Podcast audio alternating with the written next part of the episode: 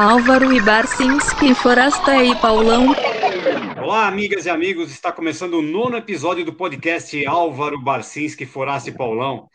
Lembrando que nosso programa também é transmitido pela Rádio Galeria do Rock toda quinta-feira às 15 horas. O site lá para você ouvir é, é www.galeriadorock.com.br. Ah, meu, na nossa estreia, o servidor da galeria caiu, tanto acesso Sério? que teve, cara. É Sério. O, Sério? O Edu tá me contando. Bombamos lá também, cara. Não é sucesso total nessa é, coisa. É, tem, é que o, o servidor deles é um, um 386, né, IBM? É, é. Ser, cara, ser. É, é, o servidor do Calanca desde que ele entrou na galeria. É, bom, em breve vai rolar a inauguração do estúdio lá da rádio, no mezanino da Galeria do Rock, que é aqui em São legal. Paulo, na 24 de maio, a gente precisa marcar de ir lá, né? Um dia gravar o podcast e lá, né? Quando inaugurar, né? Sim, é, agora, que a vac... agora que a vacina foi encontrada, certo, Álvaro? Confirma aí, é verdade, Sim. eu li hoje, a vacina já chegou e todo mundo está liberado para fazer tudo, suruba, em tudo, tudo. Eu estou vendo as pessoas nas ruas assim, fazendo aquele carnaval. Eu acho que é porque a vacina chegou. Então a gente pode ir lá na Galeria do Rock, gravar o nosso podcast ao vivo, nós mesmo, assim, estando no grupo de risco, né? Assim, já é. velhinhos e tal. O que, que você me diz, né, Pereira? É uma vacina tão boa que você não precisa nem se vacinar. Ela pode sair. Vai, vai, vai pra rua, tá tudo certo. Só de pensar nela, você já tá imunizado, né? Isso, isso. Imunização todo mundo, empática. Todo mundo na rua, com, todo mundo na rua com o queixo prevenido, né, cara? É, é, é. o queixo é importante, o queixo é fundamental. É. Pô, ontem eu, eu vi um cara na rua coçando o pinto com a máscara. Álvaro, Álvaro, escuta essa. É. Mas peraí, peraí, deixa eu, deixa eu entender. A máscara tinha um, um elástico tão grande que ele tirava da boca e coçava o pinto ou ele tirava da boca inteira a máscara para coçar? Era o de... pode, pode, ser também que o pinto era tão grande que chegava na é, boca, eu... mas não era o, Kid, era, era o Kid Bengala, cara. Não é, meu. O cara tava, o cara tava com a máscara na mão. Ele não, eu vi, algum objeto para coçar tava... o pinto, pegou a máscara. Eu tava, eu tava passando de carro do, na, na, na no, antes de começar o levado, quando você passa do lado daquela padaria São Domingos. Uhum. É bem bonito, inclusive. No domingo ali, cara, cheio de gente na porta e tinha um cara limpando a boca com, com, com, a, com a, máscara. máscara com a máscara é, de tipo, outra pessoa. Comendo, comendo. Dessa, comendo... essa máscara aí. Pô, Pauleta, o cara acabou de comer um provolone lá na São Domingos, cara, um pão de linguiça lá, precisa uma máscara para né? limpar o dente, né, cara? É, pô, o cara, o cara sujou a boca com pão de linguiça, ele tinha que limpar, eu acho também, é. tá certo. E ele deve ter usado o elástico de fio dental depois, né? Bom, essa aí, Pauleta, vai, vai, Chega, chega, Bem, chega, chega de trilogia, né, cara? Chega de sugestão de ouvinte. Agora, a ideia do, do tema de hoje é, é foi, foi a ideia do Jeff, cara, do nosso DJ. Ô, ô Jeff, aí, fala aí pro, pro pessoal conhecer sua voz aí, pô. Fala, seu bando de velho brocha. Tudo bom? Estou aqui cuidando da, dos pormenores de vocês aqui na gravação, mas, cara, o, os comentários que eu recebi na internet, cara, Todo mundo tá começando a achar que vocês são haters de 60 anos, cara. Um bando de é, velho é hater, cara. É verdade. mas é isso, não é isso?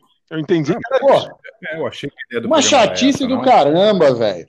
Aí, não, também estimulado aquela bela história do Ian McCullough que vocês contaram no último programa, que meio mundo veio me perguntar se aquilo era verdade. Eu falei, cara, aqueles quatro velhinhos têm história, tem história. Foi, foi edificante é, a história né, Nelson Rubens, eu aumento, mas não invento, não é isso? É, é isso. É, melhorada nessa história tal, mas é toda a base é real. É. DJ, Bom, fala aí, fala aí. Fala, qual, fala é, qual é a ideia que você teve para o nosso programa hoje, DJ? Então, minhas crianças, é, eu queria saber se vocês contando a melhor reportagem que cada um fez e a pior. E tocar música ah, dessas. É. Afinal, é cara, vocês foram influenciadores da minha, da minha geração de jornaleiros, né? A gente xingava aquele disco ruim que o Álvaro fazia a gente comprar pela Folha, xingava as merda que o, o Forastieri escrevia na Bis, ficava cagando nas calças com o Paulão lá no NP. O Barcinski nem fala. E os livros picareta do Barcinski, cara. Então, já que vocês influenciaram minha geração, conta aí. Que, qual a Tá. melhor entrevista que cada um fez e qual foi a pior? Eu não sabia que que era já- pior. Eu escolhi É, duas não. boas. Vamos, vamos fazer só a melhor agora. Hoje é melhor. a pior- depois a gente pensa na pior. Tá bom, Não, o tá outro bom. programa depois é as piores entrevistas e as músicas que nós gostamos dos piores, as piores É, é experiências que nós tivemos. É legal, é legal. Dá um outro programa. É, dá Então começa aí. Começa aí, Pauleta. Eu começo? É, vai fundo. Então vai, então vamos lá. É, bom, eu vou contar uma história, cara, que é, é, pô, eu estava na faculdade ainda, em, na Metodista, em 87, no curso de jornalismo lá, né? 1980. É, 1987. é. Não, 1887, Barcinski. Porra, Por isso que eu tô perguntando. não. 1587. Pô, em 2087 eu vou estar morto já, né, cara? Pô, cara, tem que dar informação completa, André. Pô, Tá certo, é verdade. Bom, aí a gente foi fazer um jornalzinho lá chamado Nossos Textos, né? Que é um jornal ensaio lá. E a porra do tema era sorte e azar. E aí pintou essa ideia de entrevistar um artista para falar dos rituais ali, antes de entrar no palco e lá, entendeu?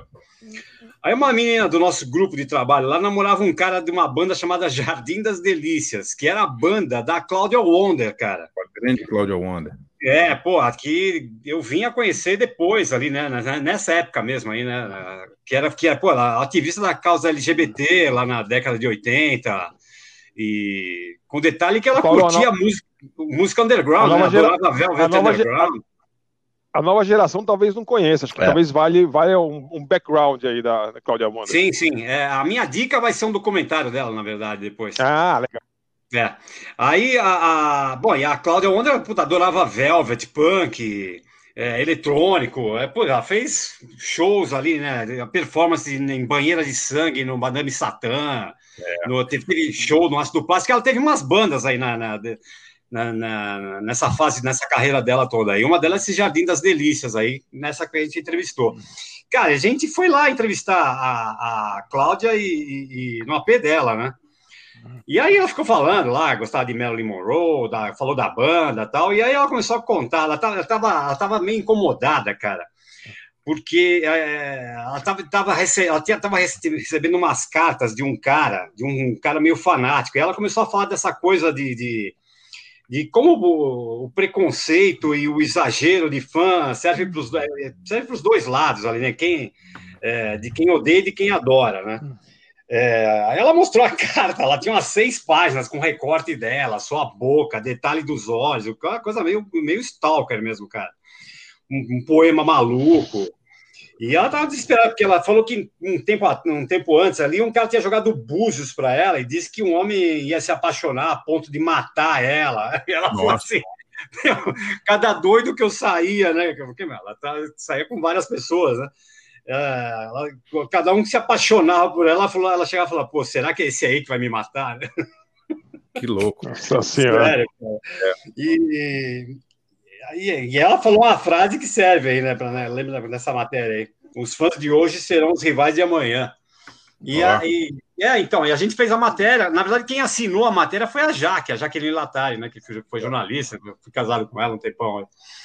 E, e é, cara, e aí que- que a Cláudia morreu, né, em 2010, de, puta, tá, fui ver aqui, a, a morte dela foi uma doença do pombo, que é criptococose, chama, que é transmitida pela- Caramba! é um. Cara, Um dos últimos shows, maluca, né, cara? um, um dos últimos shows da Cláudia Wonder foi no, no clube do qual eu era sócio, o Clash. Ah, E é? Eu me lembro que é, ela foi lá para. Era um lançamento de um disco dela, e foi muito legal. Ela foi lá, pediu para tocar lá, e a gente fez um. abriu o clube para ela, e lotou, assim, muita gente, ela tinha muito fã. Foi uma noite É, super não. legal. Então, a, a- música que eu escolhi para tocar dela, na verdade, é dessa fase aí. É um disco de 2007. Deve ser essa fase, viu, André? Da, daquela, desse disco aí que você está falando aí. Por ali, É. o, o- É, É Funk Disco Fashion o nome da música. É, é, nome, é, ela assinava como Claudia Wonder e os Laptop Boys. é O nome da música é. o nome da música é Travesti. E, cara, e a outra história, cara, é lá no garagem, né? O, é na verdade, um comentário ali, uma conversa que a gente teve lá com, com o pessoal daquela banda Morshiba, banda inglesa, né? Super legal esse Foi programa. Eu é, eles lembro. foram em agosto de 2000 tocar lá no, no garagem e, e, e aí a gente conversando, né, fizemos entrevista com eles, eles tocaram três músicas lá, puta, foi aquele esquema todo, né? Apagaram todas as luzes do estúdio, só ficou umas velas acesas, foi um puta clima legal ali. E aí teve a entrevista, aí teve conversinhas no bastidor ali e tal. E você lembra que eram dois irmãos, né, a banda, né? O Sim, Ross e o Paul Godfrey, né? Tanto, mas eu acho que, o, acho que o, o, o Paul Godfrey saiu em 2014, a banda estava olhando depois ali.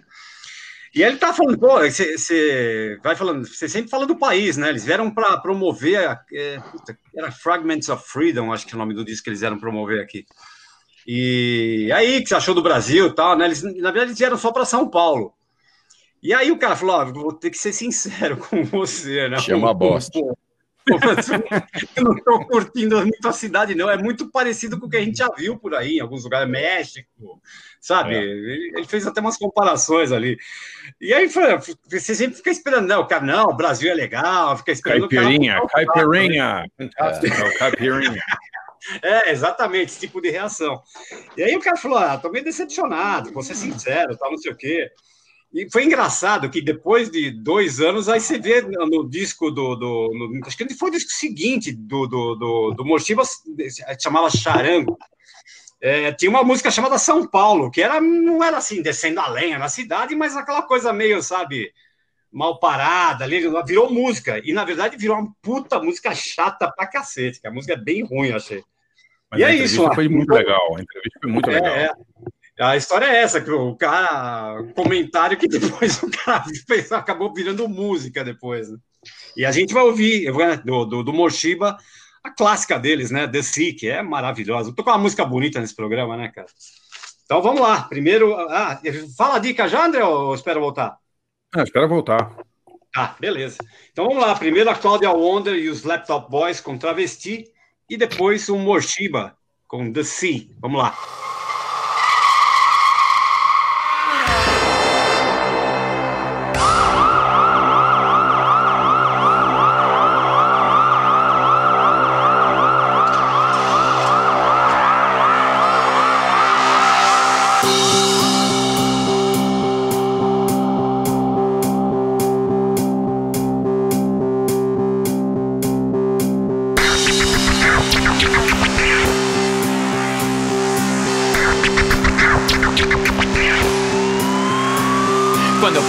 Rua, tem sempre um homem que diz: Olha, meu bem, estou na sua.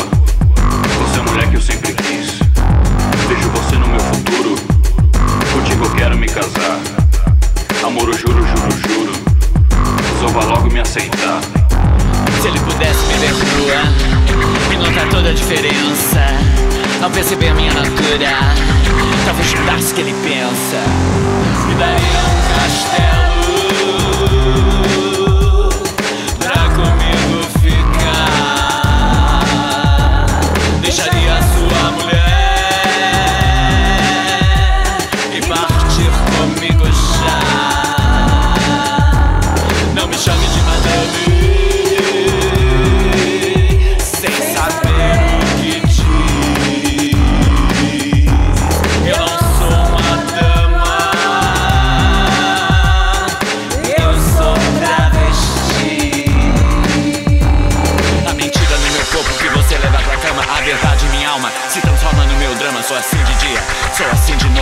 Travesti do teu amor, travesti do teu açoite. Eu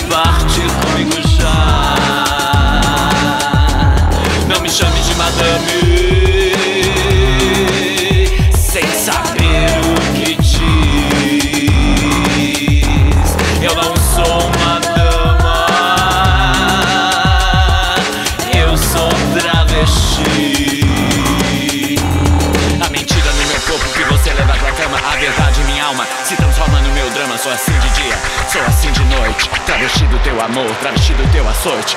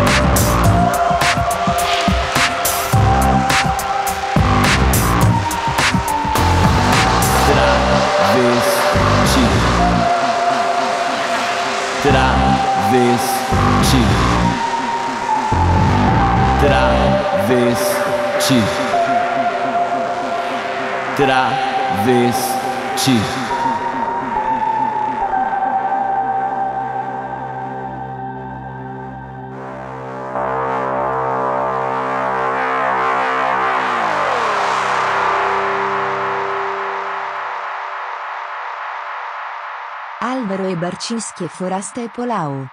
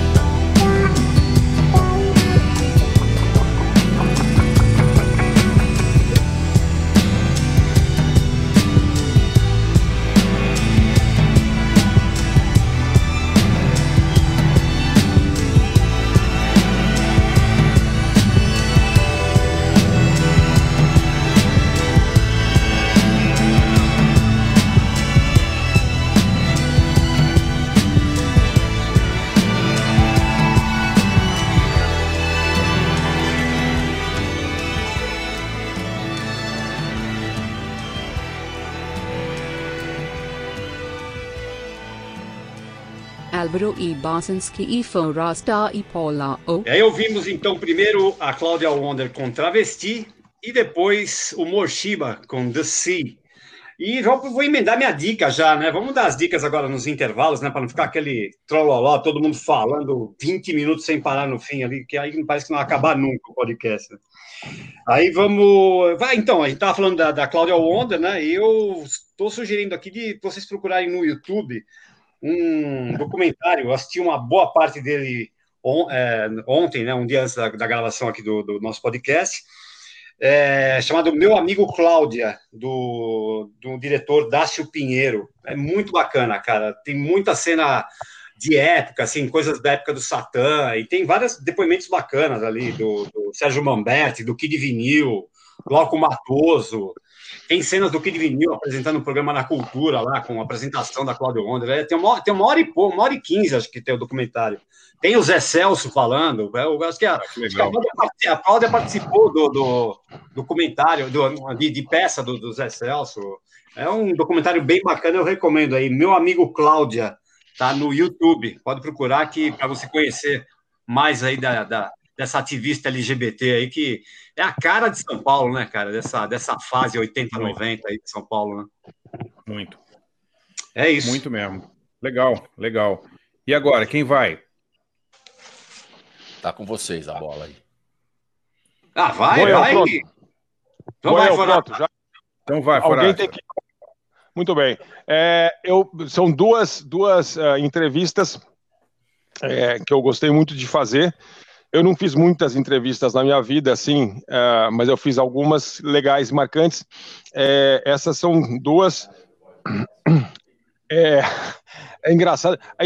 É uma história tão bizarra, mas é uma pessoa que ninguém gosta, mas eu gosto muito, que é o Guilherme Arantes. Quer dizer, muita gente gosta, mas não Ninguém necessariamente no mundo. Todo não mundo gosta do Guilherme Arantes, pô. O cara é uma gente Todo mundo fina. gosta. Ah, É, acho que sim. Sei lá. Eu sei o seguinte, eu sei que eu, eu, eu tava, eu era editor da Bis, e, e aí o meu chefe foi, foi, tava de férias, e quando ele saía de férias a gente aprontava. E aí é, pintou a chance de fazer uma entrevista com o Guilherme Arantes. E eu achei o máximo, eu tinha falado com ele, e eu falei, não, vou eu, vou eu, era editor, queria saber se tinha fechamento, não tinha fechamento, vou lá entrevistar o cara. Ele estava lançando algum disco lá na época, era 1991 ou 92, e pintou a chance de fazer uma entrevista com o Guilherme Arantes. E eu fui lá é, falar com ele, e ele foi muito legal, e não somente ele foi muito legal, é, como ele contou um monte de coisas que eu nunca tinha ouvido falar, e depois eu fui pesquisar, e de fato parece que várias delas ele nunca tinha falado, né? Então ele comentou muito é, sobre o começo dele é, na cena de rock paulistano, é, com o, Moto Contínuo, né, que era a banda de rock progressivo dele. Moto É, ele Perpétuo, começou muito Perpétuo. Moto perpétuo. Moto Contínuo, Moto Perpétuo. Uma coisa. Moto Perpétuo, uma coisa igual. igual. É, ele contou muito moleque, e aí ele contou um monte de causas lá daquela época, era aquela cena do Terços, essas bandas assim, com teclados e tal.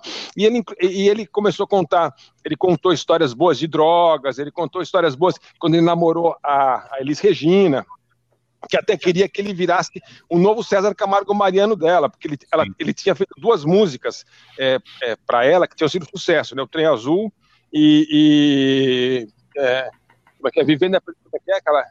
Vivendo e É. aprendendo a jogar. Vivendo e aprendendo a jogar. Então, e aí tinha sido um puta hit, e aí ela falou, não, ela tava meio querendo ver se ele não queria assumir a banda dela e a produção e tal. Ele contou de um caso que ele teve muito louco com, a Rita Lee, depois que ela já era casada com o Roberto. Ele contou um monte de caso legal.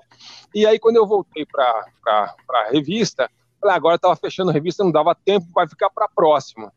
Quando o meu chefe voltou, ele falou, pô, você quer dar, sei lá, seis páginas pro, pro, pro Guilherme Arantes? Não dá, bota em uma página. Eu falei, em uma página eu não vou. Aí eu sentei na entrevista, na próxima edição eu consigo. Passou umas duas, três, e eu não consegui emplacar a entrevista, e daí acabou- o tempo acabou passando e nunca saiu nada. E eu, evidentemente, não guardei a fita nem nada, né? Lógico. Eu não tenho uma fita de entrevista. Ah, então, e o, e o Guilherme Arantes, na minha infância, é, é, era muito importante. Na minha adolescência também, ele era um cara que tocava em todo lugar. É, ele teve essa. Ele começou meio com uma, uma mistura de Peter Frampton com Elton John brasileiro, alguma coisa assim, é, com tema de novela, né? E depois ele virou um super hitmaker nos anos 80. E eu gosto, já gostava na época de Deixa Chover e Lance Legal, são pérolas pop, assim. Ele compôs para outras pessoas, compôs para grupos infantis, enfim, um grande compositor bom de melodia. E essa música que eu escolhi é uma música que eu acho linda desde que eu tinha 10 anos de idade, em 76, quando, quando foi lançada, que é Meu Mundo e Nada Mais. Tem uma história, maravilhoso. tem uma história muito curiosa do Guilherme Arantes, André. Você deve, você deve lembrar, porque eu acho que é da tua época da Ilustrada, que o Thales de Menezes escreveu um texto, nosso amigo Thales escreveu um texto para a Ilustrada dizendo que o Guilherme Arantes era um gênio. E o Carlos Calado, crítico de jazz, autor de uma biografia dos Mutantes, viu aquilo e falou: Thales, se o Guilherme Arantes é um gênio, o que, que é o Miles Davis? O que é Eu o lembro disso. Eu me lembro disso. Eu me lembro disso. Eu de conversar com o Tato sobre aquele, aquele disco Coração Paulista, É, que é um disco de acho que 80, uma virada ali, um momento de virada ali um pouquinho do, do, do Guilherme Arantes. Enfim, eu gosto muito do Guilherme Arantes e eu escolhi essa música que eu adoro, acho linda, e eu descobri pesquisando agora por causa do podcast que ele escreveu quando tinha 16 anos. Cara, Caramba. Com 16 eu tava brincando com o meu Falcon, entendeu? haja E, e- e- não, é outro, é um haja talento. Então, enfim. E a outra música é uma outra muito bom, Nirvana, né? É, eu fiz uma entrevista aí que eu já escrevi sobre ela, enfim, já botei no meu livrinho ali, é, que é, é, uma entrevista com Kurt Cobain que eu não fiz nada para merecer, não fiz, não tenho nenhum mérito nisso. É, só que ele, eu era editor da Bis e, e- e ele estava aqui para fazer aquele, aquele fatídico show no Hollywood Rock que eu achei sensacional o show que ele, ele começou a tocar Clash e, Rio do Duran Duran e Byron Maiden, e todo mundo vaiando e, e perplexo, e eu lá curtindo demais ali na, na plateia. Mas eu entrevistei ele naquele dia à tarde, é, e aí eu escrevi depois, a, a matéria saiu na Bis na época, e, e ele estava bem acabado, assim, eu fiquei muito impressionado porque ele devia ter acho que uns 25 anos, eu devia ter uns 27, e ele parecia uma- um cara assim, desanimadíssimo com tudo. Hum. Assim, é muito é, assim, é, combativo, mas combativo de uma maneira tão, tão, tão prostrada, né? sabe? Tão derrotado. Então, assim, de um lado ele ficava é, xingando, reclamando e falando mal do mundo das corporações e do mundo da- das gravadoras e do sistema e tal, mas tão derrotado é, que era droga, né? E a, e, a, e a Courtney Love ficava o tempo inteiro dando a volta assim na, na entrevista. Ela ficava olhando o que, que ele estava falando, vinha pegar cigarro, que a gente tava, nós dois fumávamos, a gente estava fumando Hollywood, e estava lá em cima, ele, ela vinha pegar os Hollywood, e ela tinha um cheiro de. Não tomava banho há décadas, ele também não, né? Mas ela assim chegava e ficava. é um- parecia uma nuvem negra, cara. Sério.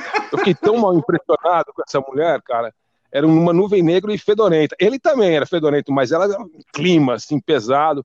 E, e foi à tarde lá no, no estádio, é, na- nas arquibancadas ali, na- nas cobertas, na verdade, no estádio. Foi no Morumbi? O- Eu não lembrava disso, André. Achei que tinha sido no hotel. Foi no Morumbi. E eu fui lá, o Ver- nosso amigo Verta e a Luciana Camargo, que trabalhavam na BMG, me, me pegaram, olha assim, furo de reportagem. A o, o executivo da gravadora me pegou em casa, certo? Eu entrei no carro, ele me levou por dentro do estádio do Morumbi e me botou na frente do Kurt Cobain. Foi uma coisa incrível. Foi uma- Só eu poderia ter feito isso, claro. Simon Hirsch brasileiro. Eu sei, exato. Exato. Mas aí o fato é que eu tava lá, e aí tinha o Massari tava por lá, Daniel Benevides, a galera da MTV, e o, e o, e o resto do o Nirvana, né? O Chris No- Novoselic, e, e, é o cara que faz aquela banda lá de, de, de grunge, de SUV lá, é, o baterista. E aí, enfim, mas. Então foi muito legal, porque foi, foi, foi muito interessante para mim. Eu não fiquei muito starstruck, porque de fato ele era mais novo que eu, e eu gostava da banda, mas eu não achava a melhor banda do mundo nem nada. É, mas daí naquela noite eu achei a melhor banda do mundo. Quando eles começaram a tocar tudo mal e errado e fazer covers de bandas dos anos 80, eu falei, putz, um cara da minha geração fazendo isso lá em cima. São os caras que. Foi a última, eu acho que foi a última banda que importou de verdade na história do rock. E, e é por isso que tá aí.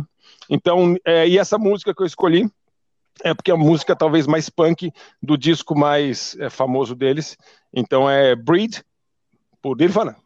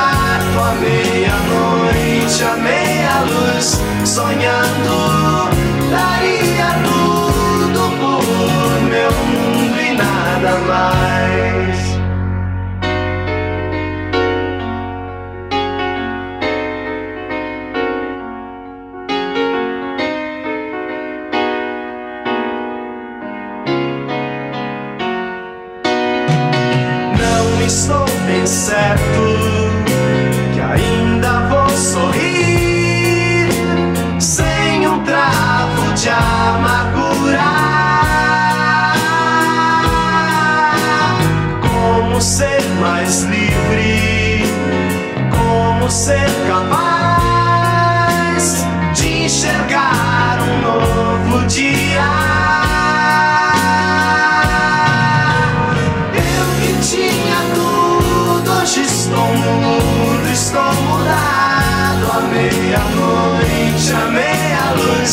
pensando, daria tudo por um modo de esquecer.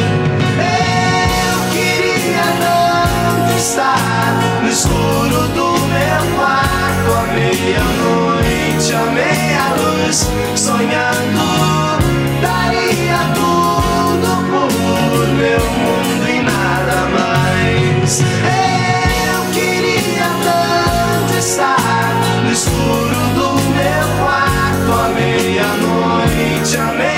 Meia-luz, sonhando.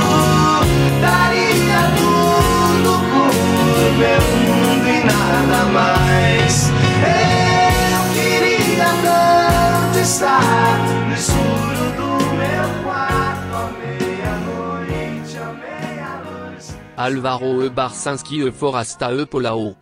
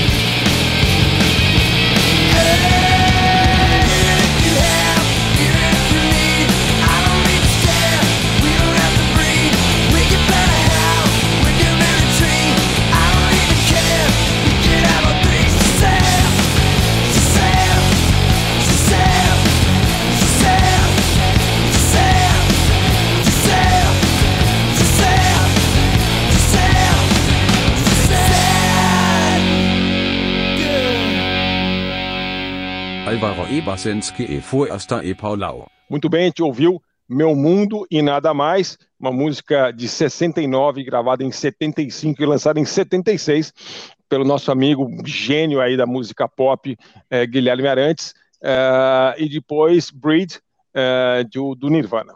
Cara, Ah, Breed, a minha Breed é dica- muito foda, né, cara? Breed é foda. Breed é Ah, foda, é uma caceta. E a letra, assim, é legal porque é uma letra muito. Eu não quero, não gosto, não quero. Tipo, rejeição total. É, é bem. É uma música muito forte. É, e a minha, minha dica é a seguinte: na- esses dias atrás morreu um grande herói americano, o, o, o John Lewis. É, o John Lewis era um militante, é, um ativista negro, né? é, que, que virou é, deputado, né? Congressman. E ele morreu agora com 80 anos de idade, mas é uma figura muito legal. Ah, desde molequinho ele já estava já tava nessa, né? Tomando porrada. Ele foi preso cinco- mais de 40, 50 vezes e ele teve um o crânio né, assim é, arrombado por um cacetete, né, é, de um policial, enfim, sempre lutando pelos direitos civis. Ah, quem já viu aquele filme Selma ah, mostra eh, ele ao lado do Martin Luther King, naquela história famosa de 65, quando, imagina, 65, é, parece que é o século 18, não, é quando eu nasci, em 65, eles foram atravessar uma ponte lá e a polícia, enfim, teve um enfrentamento com a polícia do Alabama tal, então tem esse filme Selma que mostra um pouquinho a- a- o começo da vida dele, mas depois ele fez muitas outras coisas.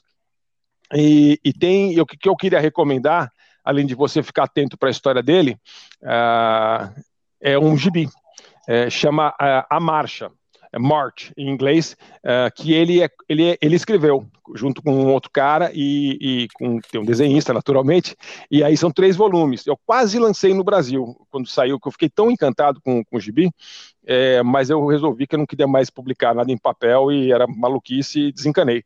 Mas felizmente a a Nemo, que é uma editora importante aqui de quadrinhos do Brasil, lançou o, o, o Marcha, ah, e em inglês é, é March at the Top Shelf, que é a editora americana, e é muito legal, porque mostra muito como eram os Estados Unidos nos anos 50, 60, enfim, é uma coisa é impensável você imaginar é, como, era, como era a segregação tão recentemente nos Estados Unidos e, e, e, e o papel de gente muito comum lidando com isso, inclusive o John Lewis, que era um cara super da roça, pobre, enfim, um cara muito corajoso é, e que sempre manteve aí a sua linha depois que virou congressista, não virou um escroto, como quase todo mundo que ganha algum poder ou algum dinheiro vira escroto pela minha experiência, tá? meus, meus amigos me corrijam, mas ele, ele manteve a linha e morreu esses dias, então minha recomendação é essa, é o, o gibi é, A Marcha, March, é, do John Lewis. É interessante que o, o John Lewis era do Freedom Riders, né? Que era um grupo de estu- estudantes, né? Que,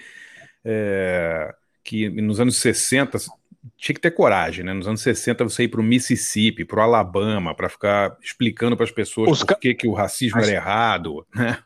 E, A história e- dos ônibus, né, cara?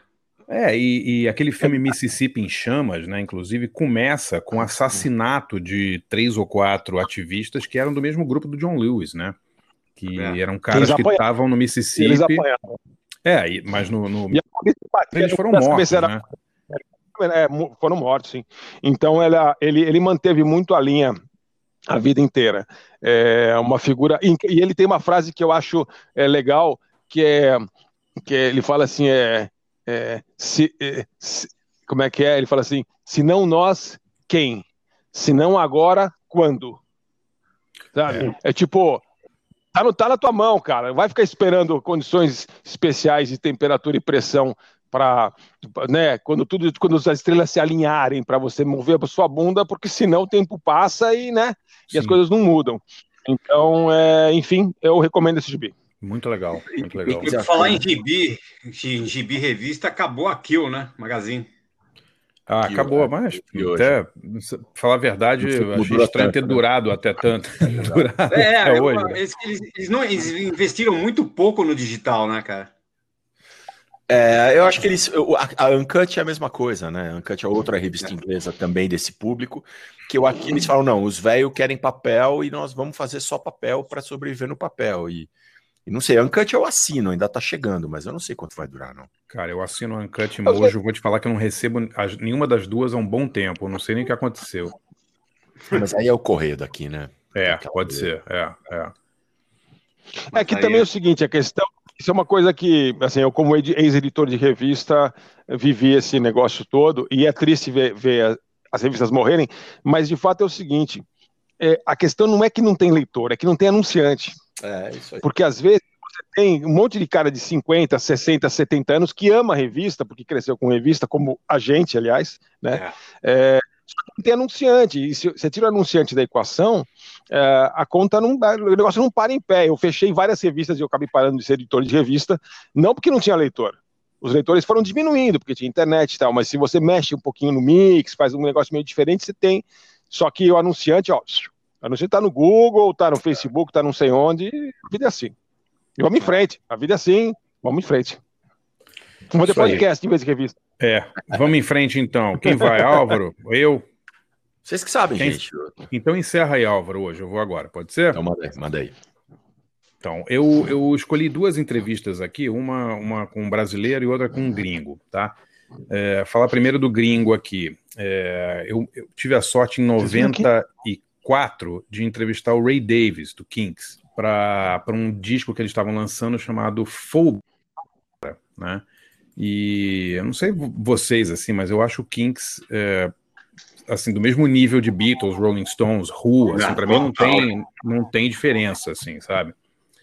E foi muito emocionante entrevistar o velho, porque é, a banda nunca fez muito sucesso nos Estados Unidos, né? É engraçado, né? Eles nunca nunca estouraram que nem, o, que nem os Stones e os Beatles e daquela, daquela turma da, da British Invasion lá, eles foram que, que, que venderam menos discos, né? E que fizeram menos sucesso. É. E aí eu tava, é, tava relendo aqui a história do Kinks e é engraçado porque eles deram um azar danado. Eles em 65, quando eles estavam assim, numa ascensão, eles tiveram uma briga na primeira turnê americana deles durante uma apresentação no show do Dick Cavett, que era um show de televisão muito famoso. E o Dave Davis saiu no braço com um cara que era tipo um fodão lá do show do Dick Cavett e que era também diretor do Sindicato dos Músicos Americanos. Que, que espertíssimo. Muito não, bem. é sério, ele não sabia quem era o cara. Ele falou que o cara começou a falar mal da Inglaterra, falou daqui a pouco a gente vai ter que ir para aquela merda daquela Europa e livrar vocês de novo dos russos. Ela falou, uma, sabe, dos nazistas, Dos sei lá o que ele falou. É, não, é, mas ele falou na, na época, como era 65, ele falou: agora vamos ter que Guerra livrar vocês dos russos, entendeu? Ah, E aí o Dave Davis ficou puto, deu um soco no cara, brigaram e tal, e o cara era simplesmente diretor da Federação dos Músicos. Ou seja, o Kinks ficou proibido de tocar nos Estados Unidos, se apresentar em TV, em qualquer lugar, durante quatro anos, nos quatro anos de auge deles, de se- final de 69. Quando eles lançaram Sério, três. é, é essa explicação, de- é essa explicação, eu nunca soube isso. Por que, que os Kinks nunca eh, decolaram ali no. Eu, Não, eu e ia, é- incrível. eu ia dizer, eu ia dizer isso, que os Kinks nunca decolaram nos Estados Unidos, mas também não sabia por quê. É, o, todo mundo, todo mundo assim que, que conhece a história dos Kinks sabe que enquanto quando Who estava tocando em estádio, os Beatles, tudo bem, os Beatles pararam de, de se apresentar ao vivo em 66, mas eles fizeram Ed Sullivan, fizeram muito sucesso nos Estados Unidos e faziam um programa de TV, né? Faziam, apareciam na, na, na mídia americana. E os Stones nem se fala, né? Fazendo turnês, muitas turnês nos Estados Unidos e tal os Kinks ficaram proibidos. Inclusive, eles não puderam tocar em Monterrey, no festival, porque foi nos Estados Unidos, não puderam tocar em Woodstock, né? Então. Caramba. É mesmo? É, é. E, e isso prejudicou muito a banda. E aí, no livro do. Um livro maravilhoso, chama X-Ray, uma, uma autobiografia meio, meio ficcional, ele mistura umas coisas de ficção com, com autobiografia. Ele fala que isso fez ele ficar cada vez mais inglês ele, ele, ele, o fato dele não ter influência americana, dele não tocar nos Estados Unidos, fez ele se voltar cada vez mais para a música folclórica inglesa e para as tradições da, da música inglesa e da literatura inglesa. Então, os, os discos que ele fez logo depois disso, que são obras-primas, assim, aquele Face to Face, uh, Something Else, o Village Green Preservation Society, são discos inteiramente ingleses, né, muito ingleses, que que usavam muito a tradição da música folclórica inglesa e são discos super nostálgicos, né? Discos sobre uma Inglaterra vitoriana e tal. Não sei se o quão é, se vocês realmente gostam desses discos, mas eu, eu acho assim três obras-primas esses discos, né? Como É, eles demais, não são, cara. como eles não são tão famosos quanto quanto Revolver ou quanto o Sgt. Peppers, para mim é uma é uma injustiça, assim, sabe? Inclusive eu tava tava vendo só de onda. é, seria legal os leitores aí que tiverem um pouco mais de tempo, peguem a letra de Taxman dos Beatles, que é uma letra sobre, sobre um coletor de impostos, e comparem com a letra de Sunny Afternoon do, do Ray Davis. Ah, O tema é o mesmo, mas a letra do Ray Davis é tão mais irônica, tão mais escrota, no bom sentido, assim, sabe? Tão mais inglesa, com aquele humor inglês, que dá até para entender por que, que eles não foram tanto sucesso, porque sátira é difícil entender, né? O É, Ray Davis é um satirista, né? É, é muito complicado, assim, não é, não é, não é fácil vender sátira. E o Ray Davis é isso, sátira. Então eu escolhi E- uma música do. Fala, E, André, Paulo. acho que até, é, não, até- nos anos 80, cara, aquele disco State of Confusion é legal pra É caramba, muito bom. cara. Né? a, Que- a volta né, que deles. tem é, aquela é. música que ele fez pra irmã dele, é, não sei, Co- Come Dancing. Come Dancing, né? É, É, pô, ele- eu acho muito bom, cara. Não, para achar disco ruim na discografia dos Kinks é difícil, assim, né? Mas eles tiveram grandes É. fases, os anos 70 também, né? Quando fizeram aquele disco. é, Ai, caramba. Bom, depois daqui a pouco eu lembro. Um disco maravilhoso, tem uma capa, o Ray Davis com a mão na frente, assim, como se fosse um arlequim, um disco maravilhoso. Mas eles nunca. O, o fato é que eles nunca venderam disco, né? E, É. e agora o Dave Davis parece que tá com câncer, então agora não voltam mesmo, né? Vamos. Uma pena. Mas eu, eu acho que eles também têm uma. Os Kinks, eles, eles têm uma coisa, de, tem uma simplicidade, em alguns daqueles, naqueles antigos, né? no You Really Got Me e All Day and All of the Night e, e- e outros parecidos. É, é uma matriz. É engraçado quando você ouve o Van Halen e bandas assim, depois fazendo é, covers, você vê como é uma matriz importante do. Do hard rock que veio depois, tem, Ah, uma, sim. tem uma clareza ali, Do não tem, né? não tem é porque não tem é, é menos swingado que Rolling Stones, né? É, os Stones tinham, os Stones foram copiadíssimos do hard rock, claro, foram uma grande influência, mas eles tinham um swing ali, uma coisa ali meio, né, um, um rebolar que os Kinks não tinham.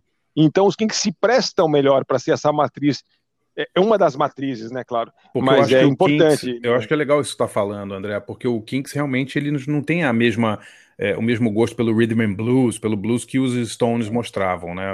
As músicas eram diferentes. É. Sim, sim, sim, eles não eles não estão no Mississippi, né? Exato. Não, não fingem que estão, eu não sei onde lá, né? Claro. Eles são eles estão claramente na Inglaterra, né? O- É, tem, uma história, tem uma história engraçada dos Kinks, quer dizer, indiretamente dos Kinks. O nosso amigo, aliás, que ouve o nosso podcast, um dos, uma das três pessoas, o Cássio Leite Vieira, jornalista também. O Cassião estava morando em Londres e eu fui colar na banca dele lá, né? Passar um- uns 10 dias lá em Londres na casa do Cassião. E o Cássio morava em Muswell Hill, que é o bairro dos Kinks. Hum. E, só que eu não sabia que era o bairro dos Kinks. Nós estamos falando isso anos 90, não tinha nem internet. E aí eu comentei com o Marcelo Orozco, com o Cabela, nosso amigo. Cabela, pô, tô, vou pra Londres ficar na casa do meu amigo em Muswell Hill. Que bairro é? Eu falei, Muswell Hill. Ele falou, porra, bairro dos Kinks. Eu falei, caralho. Cabela, sei lá se é o bairro dos Kinks, né? Mas era, né? É, quem tem a tem tudo, bro. É. Isso mesmo. Ó. Pra que, pra que internet, né? Ó, lembrei aqui o nome do disco do, do Kinks, é o Sleepwalker, disco de 77, muito, muito legal. Legal. Tá? Então eu escolhi uma do Kinks, que é Village Green, que é uma música muito linda do álbum Village Green Preservation Society, que é de 68, disco que eu não sei como é, não tá no mesmo nível de aceitação ou fama. Quer dizer, até sei, né, por causa disso que a gente falou, mas de discos como Sgt. Peppers ou Let It Bleed, ou outros discos da época. E o- a outra entrevista, a outra entrevista que eu escolhi, Pauleta, foi do Nelson Ned. Eu, é, Aí eu tenho agora- grande Nelson Nery. Eu fiz uma entrevista com ele em 2012, que depois eu descobri foi a última entrevista dele. Ele morreu em janeiro de 2014. A, a irmã dele me falou que foi a última vez que ele falou com algum jornalista. E foi muito emocionante a entrevista. É, porque eu sempre achei o. Assim, não conhecia muito do Nelson Ned até uns 10 anos atrás, comecei a dar uma pesquisada, e a vida dele é fascinante, né? É uma coisa assim. é, o que esse cara vendeu de disco, ele foi o. Pela BPD, ele é o quinto brasileiro que mais vendeu disco, vendeu 45 milhões de discos. Caramba! É impressionante, cara. É impressionante. É, é Roberto Carlos, Tonico e Tinoco. é, não, é, é Roberto Carlos, Tonico e Tinoco, Nelson Gonçalves, Rita Lee e Nelson Ned. Impressionante, pela, né? pela BPD. É, o primeiro, ele, ele é o primeiro artista latino a vender um milhão de discos nos Estados Unidos. No mundo, o primeiro artista latino do mundo. E, Fantástico. E, e a história de vida dele, né? Porque as pessoas assim só conhecem o Nelson Ned pelo fato dele ser anão, né? Mas É. a história de vida dele é muito interessante. Ele ele vem de uma família que não tem nenhum anão. Ele é o primogênito da família e ele é o único anão da família. Né? Ele, Hum. ele, tinha uma, ele tinha uma doença, displasia espondiloepifisária. E aí eu sempre fiquei pensando, né? Tipo, é, você ser o primogênito, ser anão em, em Ubá em 1947, não é para qualquer um, né? O cara tem que. De onde que ele cara- é? Ele é de Ubá, Minas Gerais. Minas, tá.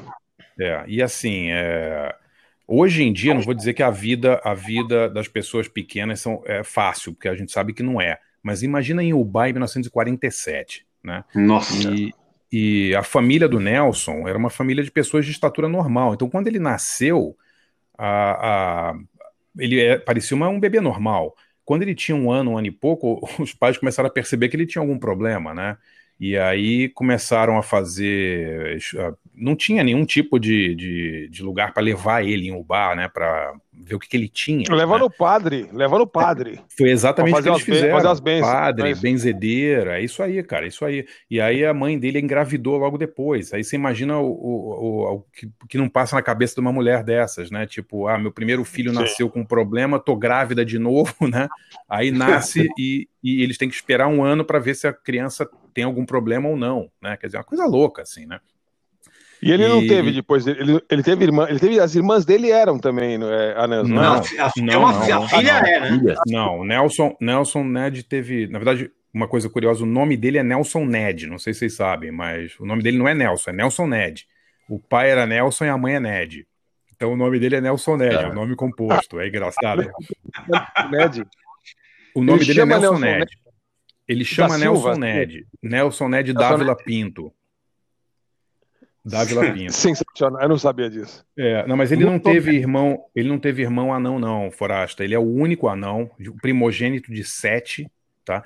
Só que ele tem três filhos anões. O- um, Tá. um- um- um filho e duas filhas que, que, que são anões. Mas o que eu acho, o que eu acho mais incrível do Nelson Ned é que ele é o. assim, eu nunca consegui achar outro exemplo de um artista que é anão e não é famoso por ser anão. Dá É. pra entender? Uhum. Tipo, Sim. sei lá, o Hervé Villechese lá que fazia o tatu, né? Da Ilha da Fantasia. Que morreu Ele um tava- dia antes de dar uma entrevista pra você. Exato. Maldição. Depois eu conto essa história. Se É. matou, coitado do. Preferiu a morte. Preferiu a morte. Mas o, Barça, o, Her- o Hervé, o Hervé, ele era famoso porque ele era não, concordam?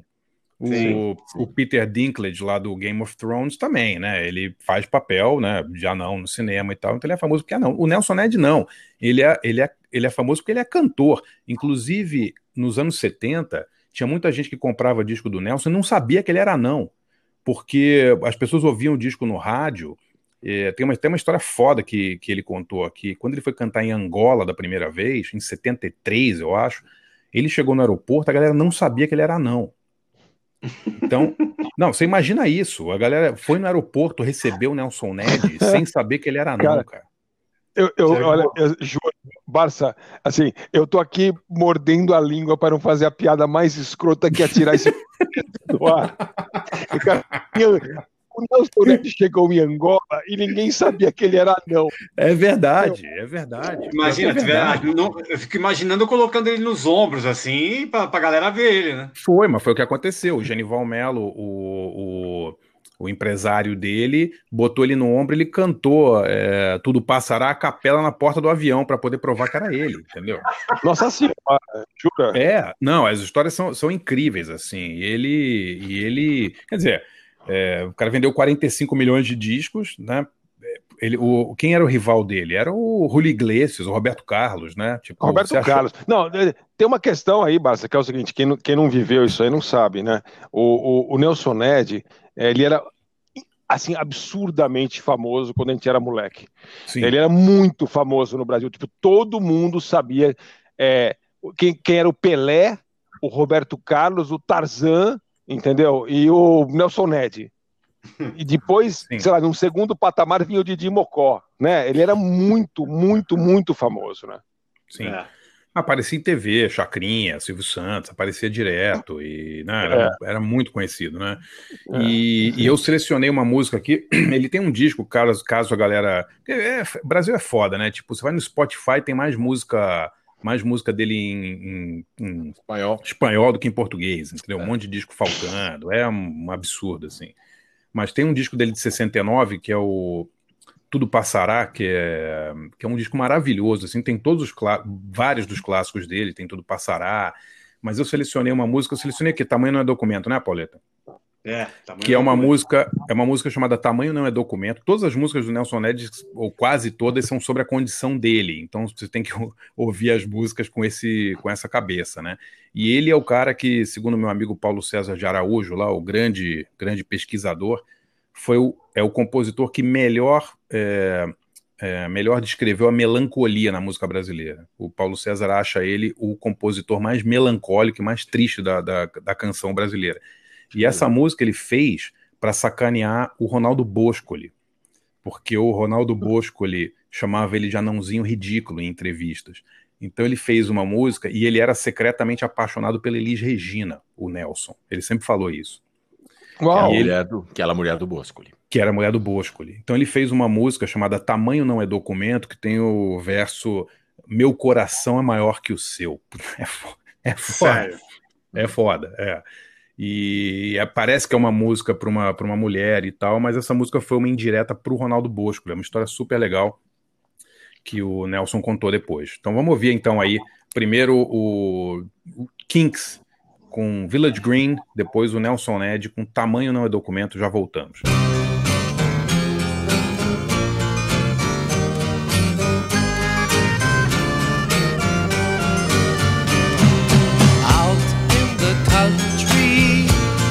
from all the of noise of the city, there's a village green. Oh, it's been a long time since I last set eyes on the church with the steeple down by the village green. Was there I met a girl called Daisy and kissed her by the old oak tree. Although I loved my daisy,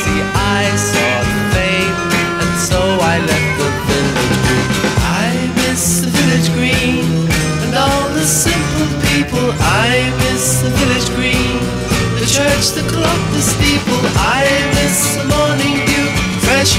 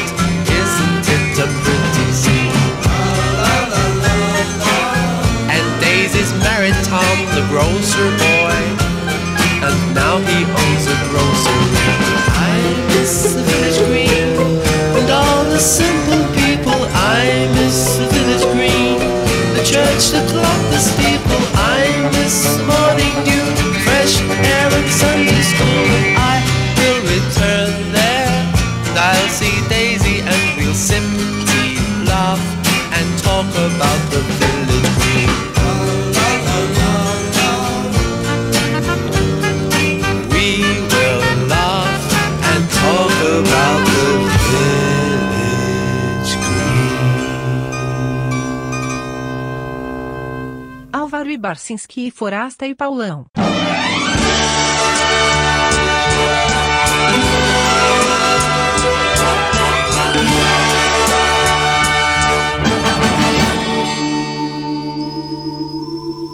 Você vive sempre a brincar comigo. pode judiar de mim, que eu nem ligo. Sou pequeno, mas meu coração é grande, bem maior do que o seu, que já não cabe mais ninguém.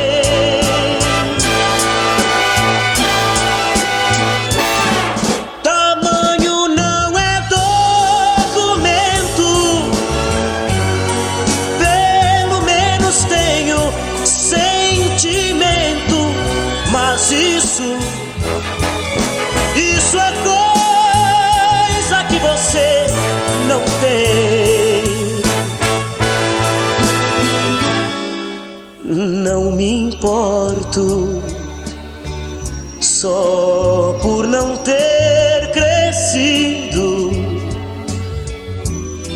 Nada perco em ter nascido tão pequenino. Sou pequeno, mas sei que meu Deus é grande para Ele eu também sou igualzinho a você.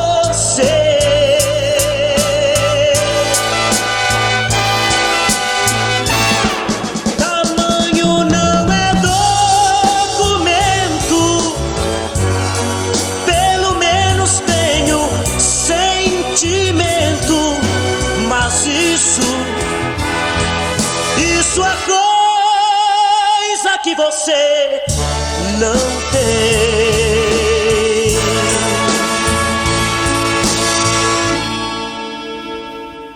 Álvaro Barcinski e Foraste Paulão. Bom, ouvimos aí então o Village Green com Kinks e Tamanho Não é Documento com, com Nelson Ned.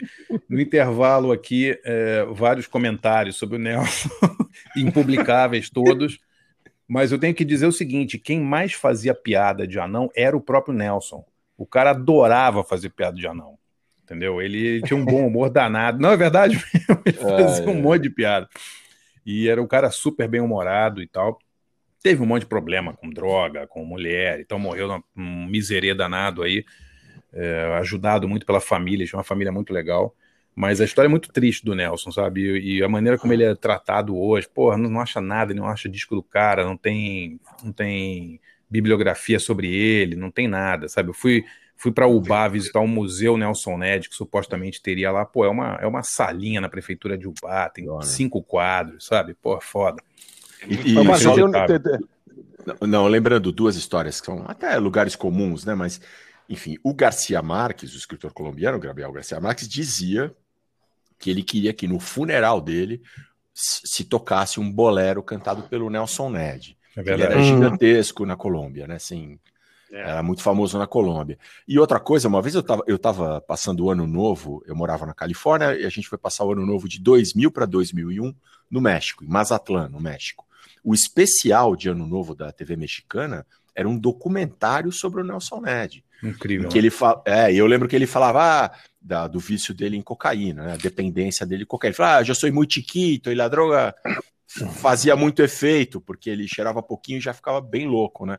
E, e ele con- contou isso no, no documentário. Imagina, documentário, é, o especial de Ano Novo é uma coisa super nobre, era a vida de Nelson Ned. Ele morou no México. México. Ele morou no México durante, durante a década final, assim, de 72, mais ou menos até 80 e poucos. Ele morou oito meses por ano no México, no mínimo. Ah, ele fazia tá. muito show no México. Né? Ele usava o México de base. E a coisa da cocaína é, tem uma história engraçada também, engraçada, curiosa. Um dos grandes fãs dele era o Pablo Escobar, que, que era tão fã do Nelson que mandava buscar o Nelson num avião particular dele, indo no campo de Marte, para tocar, fazer shows particulares para ele, Pablo Escobar. O, o Moacir Franco me contou essa história. E depois eu confirmei com o Nelson e com, com o baterista, o Vigna, que tocou com o Nelson também, que ele foi várias vezes cantar lá. Como é que chamava? Álvaro Nápoles, né? Fazenda Nápoles, exatamente. Fazenda Nápoles, a fazenda do Escobar em Medellín. É Medellín? Você visitou lá, não? Perto, já fui, já fui, fui duas vezes lá fazer matéria. É tipo umas duas horas de Medellín. Você estava aspirando tal, o apartamento, te chamaram para ir lá fazer uma matéria lá em, em Medellín, é isso? Exatamente. Eu, Com o fui- Nelson. eu falo que eu tenho Barça, PHD é. em Pablo Escobar. Vai, emenda a dica aí. Bom, minha dica vai ser é, uma tristeza que a gente é, soube ontem, eu soube ontem, é, da- do fechamento do nosso querido Galinhada do Bahia. Pois né, é, um né? restaurante, restaurante nordestino ali no Pari, colado ali na, na Portuguesa, no estádio da Portuguesa, que fechou. Conversei ontem com o seu Bahia, ele falou que já, já desfez a sociedade e tal, que com a pandemia não deu para segurar, mas o que eu queria indicar é que o seu Bahia está fazendo delivery de galinhada, né? É. E, pô, pra quem mora aí, quem mora em São Paulo, pô, pedir um- uma galinhada no final de semana não é mal, né, Pauleta? Não, e a- as filhas dele co- cozinham também. Ele- o, seu, o seu Bahia tá meio doentinho também, viu, André? Ah, tá, eu falei com ele, é. Acho, mas É. as filhas estão segurando a bronca. Então, então. né? Mas é, queria dar essa dica aí, procurem aí Galinhada do Bahia na, na, na internet e liguem lá e peçam, porque nada melhor do que em casa receber uma buchada de sábado, né, Pauleta? Pô, aí, aí a comida dele é muito boa, cara, sério. Comida Muito maravilhosa e passamos bons momentos lá já, hein? Passando, com a dona Zilda, a irmã dele também. Onde que eu lembro que a gente foi uma vez, vocês levaram, é o Mud Honey foi lá comer uma vez?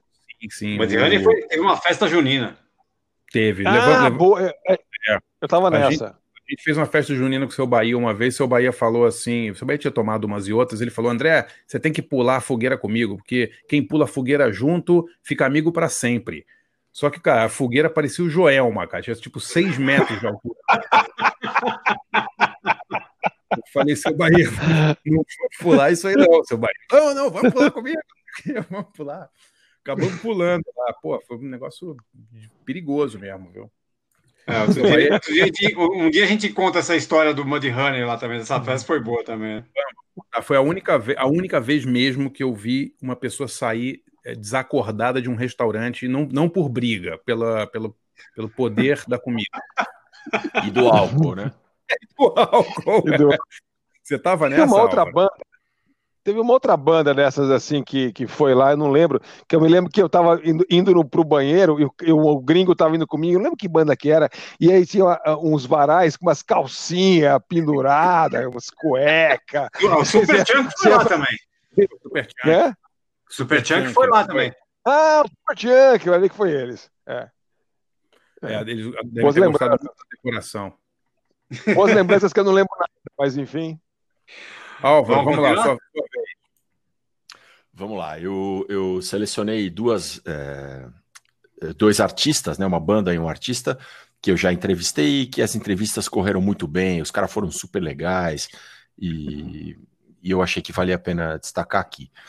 Uma delas é o U2, que está longe de estar entre as minhas bandas favoritas, é, mas eu já entrevistei al- alguma, tá até lembra, eu achava que eram três, mas são, foram quatro. E, e sempre, sempre deu uma ligação, uma liga muito legal com os caras, a ponto de, de quando eles vêm para o Brasil, eles pedirem, não que isso jornalisticamente seja um grande mérito, pelo contrário, né? Mas eles pedem para ser eu a fazer a, a entrevista, porque. É mesmo, enfim, né? Legal. É, engraçado, né? Isso. E, e, enfim, eu entrevistei uma vez eles num bastidores de um show em Chicago, a banda inteira. Depois eu entrevistei o Bono num evento de uma marca de artigos esportivos em Londres. Depois eu entrevistei, isso foi, foi de morrer de medo, ao vivo no Fantástico, num, num hotel aqui em São Paulo. E depois entrevistei agora recentemente. esse- esse foi do Pocket Show, o terceiro. Não, no Pocket Show não fui eu. Paulão, Ah, tá. eu acho Ah, que foi o Zeca. Eu morava Ah, tá. fora, eu, mo- eu morava nos Estados Unidos. Então Ah, eu fiz.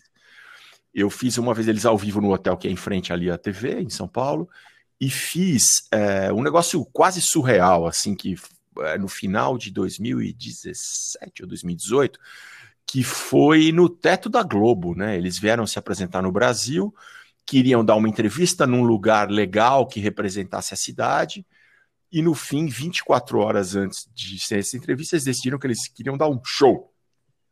E deram um show lá no teto da, da Globo, ali na, com vista para a linda Marginal Pinheiros. Mas foi um Certo. negócio realmente muito bacana e, e sempre deu uma liga muito boa com eles. É é uma coisa que a gente percebe assim, que o pessoal mais velho é, valoriza quando você vai bem preparado para a entrevista, né? É, eu não manjo nada de YouTube, como eu disse, não tá entre as minhas bandas favoritas. Mas você vai entrevistar os caras, você lê sobre os caras, para não perguntar bobagem, né? E, e- eles dão valor a isso. E, e- Ou, ou você liga para os amigos, porque uma vez eu me lembro que você é, liga- verdade, ligou. eu lembro. É, é. Lembra disso? Eu tô inventando ou Lembro. não? Não, não. Assim, puta. Ah, puta, meu, vou entrevistar o Bono. O que, que eu pergunto que pergunto? ele? É, eu lembro. Eu lembro dessa. Foi engraçado isso aí. Eu não, eu não Agora- faço ideia do que a gente conversou. né? Agora existe a internet, né? Não precisa. não Acho que, era o precisa- único, acho, que, acho que era o único amigo que você tinha que gostava do YouTube, que sou eu, que gosto do YouTube. É, acho que foi- por isso você me ligou, né? Claro. Mas É, os caras eu- são eu- muito gente boa, né? São muito gente boa. É difícil dizer se eles são gente boa, mas comigo, é, o Bono, tô, eu, já- os quatro já entrevistei, são muito solícitos e, e, como eu falei, eles, eles valorizam o fato de, de você ter se preparado, né? Então é muito, muito legal.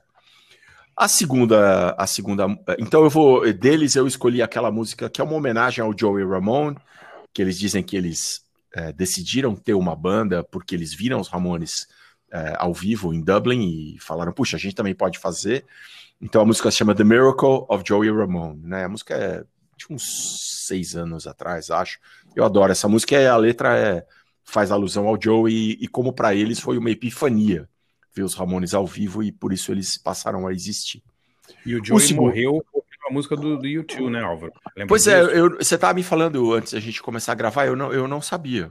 É, a família do Joey sempre falou que ele morreu. o- A última música que ele ouviu antes de morrer foi In a Little While, do YouTube. É, Olha só. Legal. Eu não sabia, eu não sabia. E mas eles sempre falam isso, eles já disseram em entrevistas para mim e para outros jornalistas também. Eu sempre vejo sobre as raízes punk dele, que eles não se esquecem que eles vieram do punk. E eu acho que uma banda do tamanho do YouTube é, é, ter feito uma homenagem ao Joey Ramone, que é uma coisa que eles não precisavam fazer, é muito legal, né? O, o segundo artista é o Brian Wilson, dos Beach Boys. É, que, eu, é, que eu entrevistei uma vez aqui em São Paulo, faz um tempão. É, tam- no mesmo hotel onde eu entrevistei o YouTube ao vivo, e a mesma coisa, eu não sou nenhum especialista em Beach Boys, mas eu li uma biografia, aquela Heroes and Villains deles, dos Beach Boys, e fui, fui super afiado para a entrevista, e o Brian Wilson é, deu maior valor a isso. Até uma coisa que eu nunca peço, eu nunca peço autógrafo, nunca peço nada, nada. E, e nessa entrevista o Brian Wilson falou: Ah, eu queria te dar uma coisa, e me deu o Smile, né? O disco é, que é o, vamos dizer, o, o ápice né, da obra dele, autografado. Eu tenho o Smile autografado pelo, pelo Brian Wilson. E, Espetáculo. é, muito legal. E ele falou: Ah, puta, Legal, Álvaro. Ele tava legal Totalmente. de saúde, bem. totalmente ligado, assim, o para quem eventualmente alguém jovem que esteja ouvindo o programa, o Brian Wilson é uma espécie de, de Arnaldo Batista, né, dos Mutantes. Era um, era um cara que já tinha uma propensão a ter, a ter distúrbios psiquiátricos e o LSD abriu os, os portais da, da percepção, né, como diria o Aldous Huxley, e, e virou, então, pirou completamente, né, nunca voltou do, do ácido. E, mas enfim, ele foi ao longo dos anos, ele tinha um psiquiatra picareta que tomou todo o gênero dele, mas ele foi retomando a, a vida dele. E o Smile, esse álbum do Brian Wilson, na verdade era para ter sido um álbum dos Beach Boys, para suceder o Pet Sounds, né, que é o grande disco dos Beach Boys. Mas esse disco acabou nunca saindo. é, saía uma ou outra faixa em disco dos Beach Boys, mas o Brian Wilson trancado em casa, não se apresentava ao vivo, aquele rolo. E em, acho que é 2004, finalmente o Smile, do jeito que o Brian Wilson queria, saiu. E, e a, a música que eu escolhi é uma música que os Beach Boys já tinham gravado, mas que está no Smiles numa versão diferente, chamada Heroes and Villains, que é o mesmo nome da biografia dos Beach Boys que, que eu li antes de entrevistar o Brian Wilson.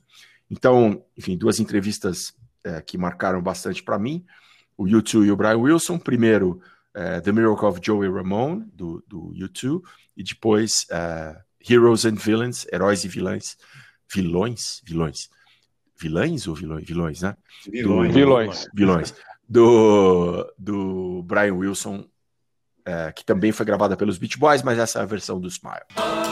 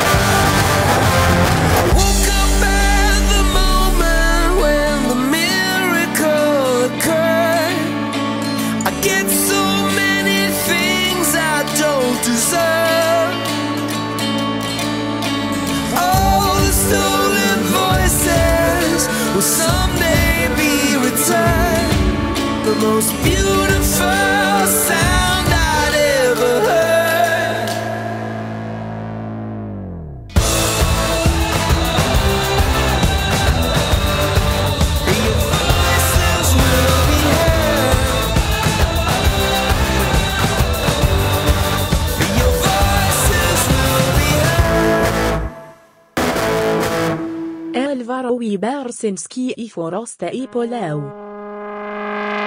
I've been in this town so long back in the city I've been taken for a lost and gone And I for a long, long time. Fell in love years ago with an innocent girl From the Spanish and Indian home Of the heroes and villains. Once a night could change where we And she was riding in the rain.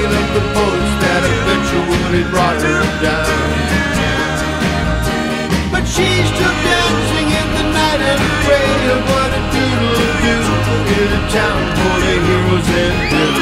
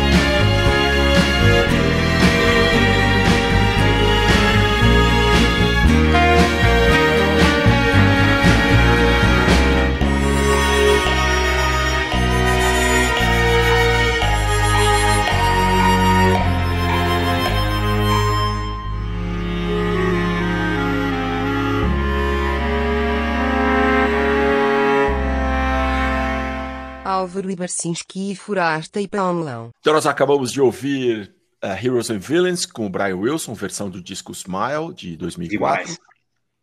E antes, uh, The Miracle of Joey Ramone com U2, uma homenagem ao Joey Ramone e aos Ramones, que são a banda que fizeram U2 ter coragem de fazer uma banda. O, o Adam Clayton do YouTube ainda é casado com aquela brasileira? Não? Sim. É, né? não sei. É. Mariana, sim. Mariana. E né? Álvaro. Mariana, é. O Álvaro, o Heroes and Villains é um, é um livro bem assim solar, né? A vida do Brian Wilson foi realmente uma maravilha. Né? É o só, só o, o sol da Califórnia só existia nas letras, né? Porque era um inferno, né? Ele lo- rapidamente ficou louco, rapidamente caiu nas mãos daquele psiquiatra que eu estou esquecendo o nome agora e foi controlado pelo cara eh, durante um bom tempo da vida. Tomaram o dinheiro dele, o pai era um carrasco. Como é que era, André? Assim, não era? Vou, vou achar aqui. É, não tô lembrando. É, o, nem lembro o nome desse bandido aí. É. Não precisa Pai, nem né? cara. Pai, né? É, o, o, o pai já estragou a vida dele, né? É, o Aliás, pai, o Murray, torturava É, o moleque, é. fazia tortura É o Gene. Land, pode ser? Gene- o Michael Land. Jackson, né? Eugene Land, É, Eugene Land, isso mesmo, Eugene Land. Do Greenland. é. Esse disco do YouTube é bom, sabia? Esse disco, ninguém, ninguém acredita, mas esse disco do YouTube que tem essa música, é, tem várias músicas bem bonitas. Tem uma chamada Every Breaking Wave, que é uma música bem bonita, que eu acho. Letra boa também. É, o... é engraçado, eu acho isso também do- dos discos é, do YouTube já de, da fase madura da carreira, chamar assim, são muito bons. Eu também acho isso. É, eles, não é, porque de fato, assim, eu acho que chegou uma hora que eles meio que desencanaram. Não desencanaram, não, porque eles querem vender disco e tal. Mas assim, os shows deles dão tanto dinheiro, as turnês dão tanto dinheiro, são sempre entre as top 5 do ano, quando eles fazem e tal, Exato. que começaram a fazer uma coisa mais introvertida, mais menos épica, aquele negócio e tal. É, enfim, eu, eu gosto dos discos antigos também, eu, eu adoro os Europa, por exemplo, acho um disco fenomenal, fenomenal. É, acho meio um disco, é quase um disco do David Bowie, assim, É. errado ali, né? mas é, é com o Brian Eno produzindo e tal. Mas enfim, mas esse disco é bem bonito mesmo, eu vi, eu vi bastante esse disco. Você quer emendar a Isso dica aí. Álvaro? Ah, é, é, A dica é o seguinte: é, é- é, assim, é, tem que ser muito nerd, né? Mas. Aqui não tem, não tem ninguém nerd, Álvaro, como você sabe, nem ouvintes, não temos ouvintes nerds, tá certo? Não, É, então, não faz parte do nosso. Nosso nicho, nossa demographics. É. Não, é que tem uma coisa assim, é, é que é louca dizer, mas o, o xadrez, esporte xadrez, está vivendo uma era de ouro. É, com a pandemia, praticamente todo o esporte profissional foi interrompido. Só que o xadrez se presta muito a ser jogado online. Então estão rolando torneios incríveis, assim, com os melhores do mundo, partidas é, que vão entrar para os livros de xadrez. É, é, realmente o cenário do xadrez mundial está efervescendo. Se alguém gostar de xadrez, ou mesmo quem não gostar, eu queria recomendar um canal no YouTube, que é um canal de um grande mestre brasileiro, um cara que deve ter uns 33, 34 anos, que eu não conheço, é, não sou amigo, nem ele é meu amigo, nada, que é o Krikor, K-R-I-K-O-R, Krikor, Krikor Mekhtarian. É um descendente de armênios aqui de São Paulo. O Krikor é grande mestre, como eu disse. Tem um canal super legal e o canal é no Twitch. Ele tem canal no YouTube, mas no YouTube não é, é no tão no frequente. É muito é fantástico, porque o Twitch é um lugar para videogame, né, cara? Nasceu para um lugar para ser um lugar para videogame, né? que virou, de, que virou também de xadrez. É isso que eu, que eu ia falar. Álvaro, o que, que um cara precisa fazer para virar gran- grande mestre?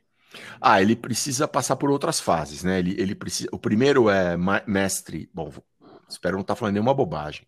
Ele precisa ser mestre nacional, depois mestre FIDE, que FIDE é a Federação de Xadrez, depois mestre internacional e depois grande mestre.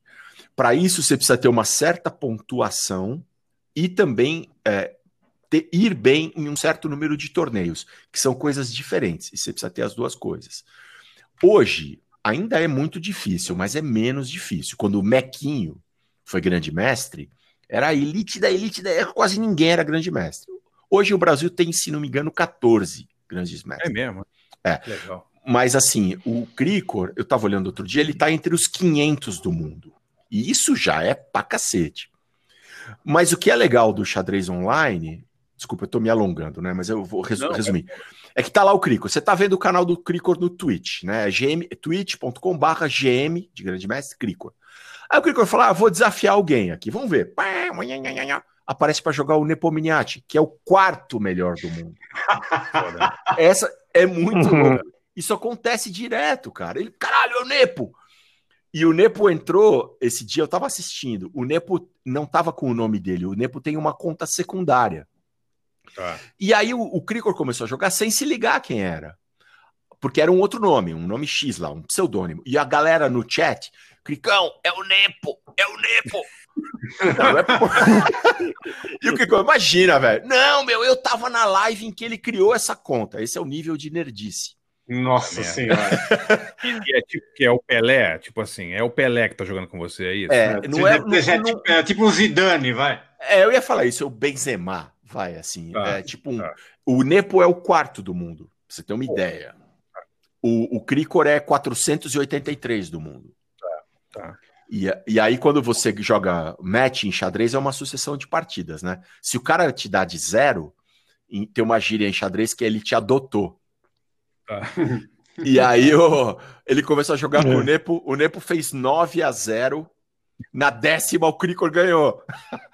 Ah, é.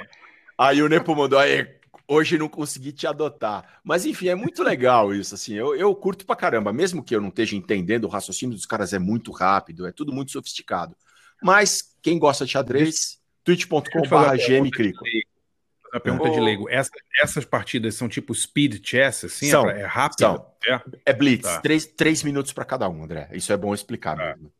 É, porque a Pô, partida clássica eles chamam de partidas pensadas, né? Que são é uma hora e meia para cada um.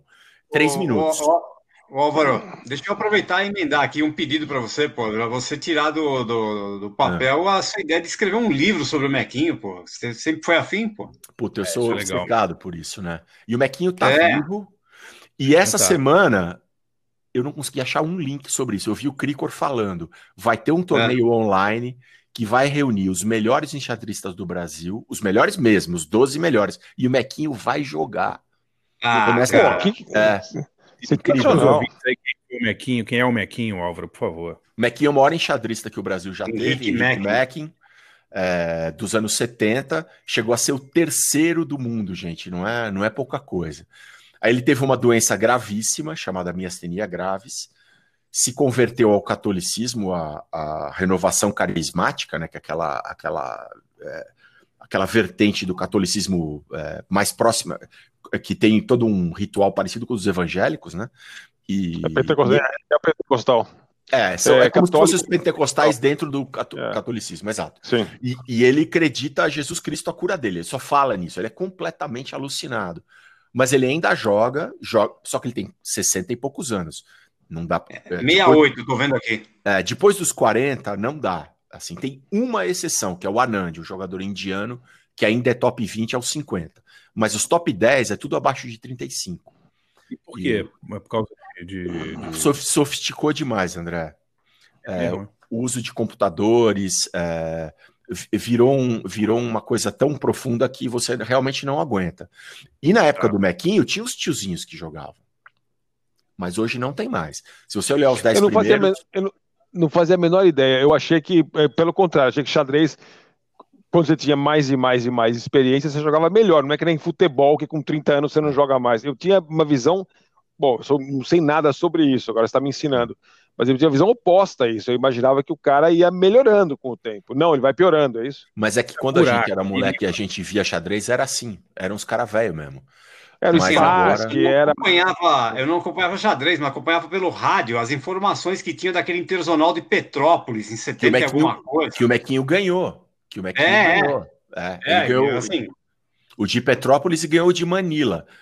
E É. aí ele perdeu. Um ele perdeu pro Korchnoi e outro ele perdeu pro Polugaevs, que não chegou a desafiar o campeão, que era o Karpov, né? Mas, Sério. mas, mas é incrível, assim, eu...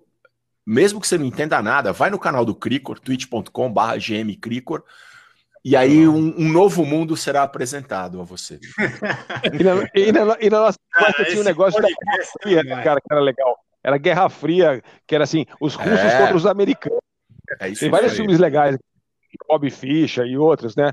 Que são legais, assim, colocam nessa briga, assim, quem que ia ser o mais crânio, o mais inteligente. Aí os governos investiam nisso, tinha toda uma cobertura de TV ligada a isso, né? Eu lembro que eu era criança, a revista Manchete sempre tinha coisa de xadrez, né? É, mas Que é era, o- era uma coisa valorizada, assim, era legal. Eu não entendo nada. falou? Me falou, Álvaro, que era o maior fã do Mequinho, que encontrou Hum. ele no aeroporto e chorou? O João Gordo, cara. Sério? o gordo é o mais nerd, né, cara? Esse negócio de punk é pra inglês ver. Ele falou É. que tinha revista do Mequinho, e ele falou que vendia na banca como jogar xadrez. Ele aprendeu a jogar xadrez com uma revista do Mequinho. Eu aprendi com o Fantástico. livro, o né? livro do Bob Fischer. Bob Fischer ensina xadrez. É. Pessoal, Mas eu vamos tô- encerrar aqui. Mas vai, eu sou péssimo jogador, eu gosto de me acompanhar. Fala, Pauleta. Não, temos que encerrar, porque meu cachorro veio me chamar aqui, o que que ele quer comer? Então vamos lá. Então, beleza, Com razão. Foi ótimo Com esse, com, esse, com esse fim sobre xadrez aí. Arrebentamos. O podcast tá demais, cara. Xadrez foi foda. Tá cada vez Demais. mais popular, né? Cada vez mais falando com as massas mesmo. Marília Mendonça, Pablo Vitari, xadrez. Então tá, até Ah, semana é. que vem. É, é o pod Valeu. das massas. Valeu. Valeu, pessoal. Tchau, Valeu, gente. valeu. Jefferson, valeu, amigo. Até mais. Tchau, Jerry. Obrigadão, velho. Valeu. Tchau. Álvaro é Barcinski e Forasta é Paulão.